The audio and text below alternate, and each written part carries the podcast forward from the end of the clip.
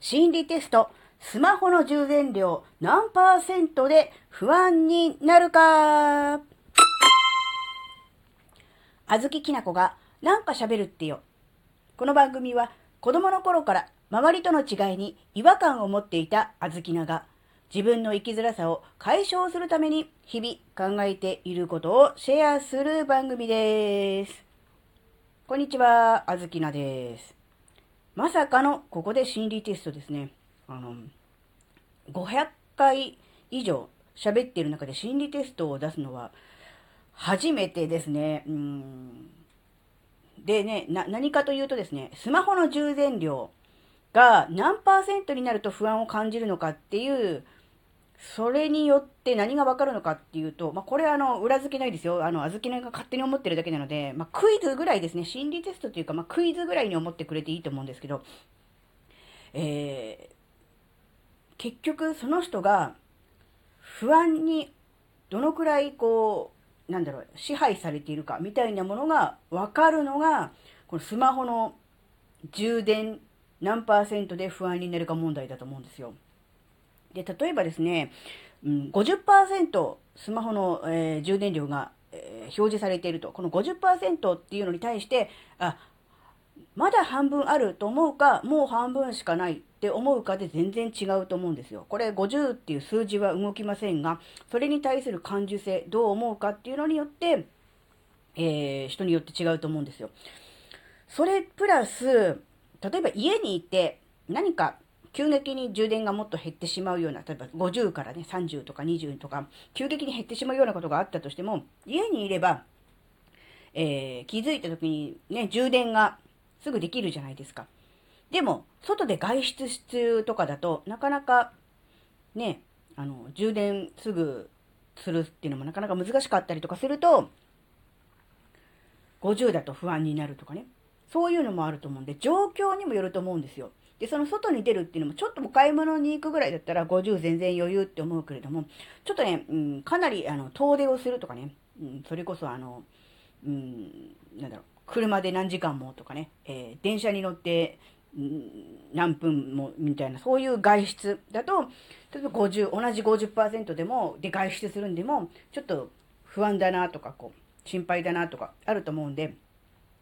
単純にその数字だけじゃなくて、そのどの状況の時はそうなのかっていうのも、やっぱりこう、あると思うんですよね。なのでそういうのを自分の中で、うん、なんだろう、答えは何だろうな。この何パーセント以下だと心配性ですとか、何何パーセントぐらいだと全然、あの、そんな心配、普段からそんなにしてませんよとかっていうのじゃなくって、自分自身にあ、そう言われてみれば、スマホの充電ので何分ぐらいで、何パーセントぐらいで、えー、不安になるんだろう。何パーセント切ったら充電しなきゃって思うかなっていうのを自分の中でこう振り返ってみるわけです。そうすると、状況によっても違うし、うんなこれからこう、なんだろう、何をするのかっていうのにもよっても、全然こう、違いますよね。ちょっとこう、SNS をチラチラっと見るだけだったら、そんなに容量、うん、多くなくても平気だけど、動画をね、えー、視聴しなきゃいけないとかっていうんだったら、充電いっぱいないとちょっと不安だなとかあるだろうし、例えば、ズームでね、えー、例えば何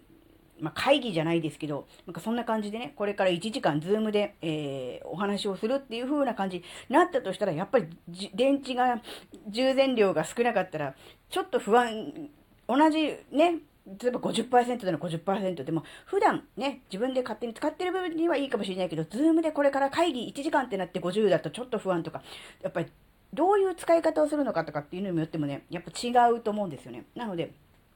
それを、うん、自分の中で、えー、ちょっと振り返ってみて、うん、考えてみると、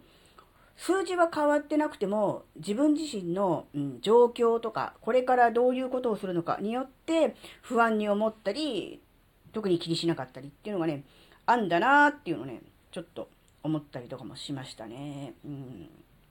だからあれですよ。例えばこう、今音声で収録してますけど、収録の時はそんなにね、あのー、なんだ、電池残量が多くなくても、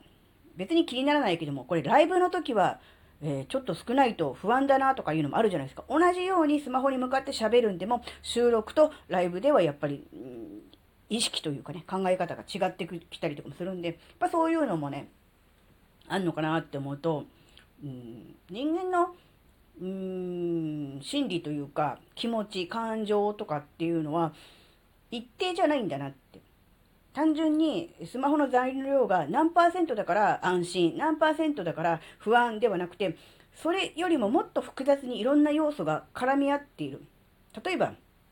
自宅で例えばスマホでゲームしてる時に、うーん、一桁 になってしまったとしても、ああ、一桁だなって思ったら、ね、充電つないじゃえばそのままできるじゃないですか。って思ったら、別に一桁でも不安になることはないわけですよね。でもこれ外出先で一桁だったらもう完全にいろんなものがアウトじゃないですか。もう少しでも電池を温存しなきゃとか、充電できるところ探さなきゃって思うじゃないですか。ですよね。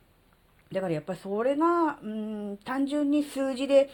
うん、割り切れないっていうのが、まあ、人間だし、うん、それがまあ人間の、まあ、いいとこ、面白いところ、複雑なところ、うん、なのかなっていうふうにね、ちょっと思ったんですよね。なので、うん、まあね、心理テストみたいなね、あの、煽り方をしてしまいましたが、結局はまあ、心理テストはまあ、どうでもよくて、そこからですね、考えたのは、えー、やっぱりね、数字はあくまでも数字なんだと。うん、それをどう受け止めるかというのは、うん、その人次第、その人の、まあ、元々の持ってる性格とかね、不安に対する体制もあるけれども、状況によっても変わるよね、同じ人でもっていう、そういうね、だからやっぱり人間の気持ち、心理はね、すごく複雑だし、一筋縄ではいかないものなんだなっていうね、うん、そうやって最初から自分にもね、えー、時と場合によって、状況によって、えー、感情が変わるんだな、同じものを見聞きしても、ということが分かれば、自分もそうなのだから他の人だってそうだろうなっていうふうに思えますよね。うん、そうすると、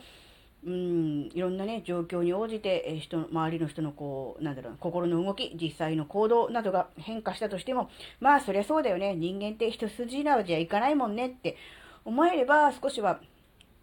まあ、理解に及ぶということまでいかなくても、うん、気持ち的には平和、平穏なのかなってことをね、ちょっと思いましたね。なので、うーん、まあ、そういうことです。心理テストと言いながら全然テストじゃなかったっすっていう感じですね。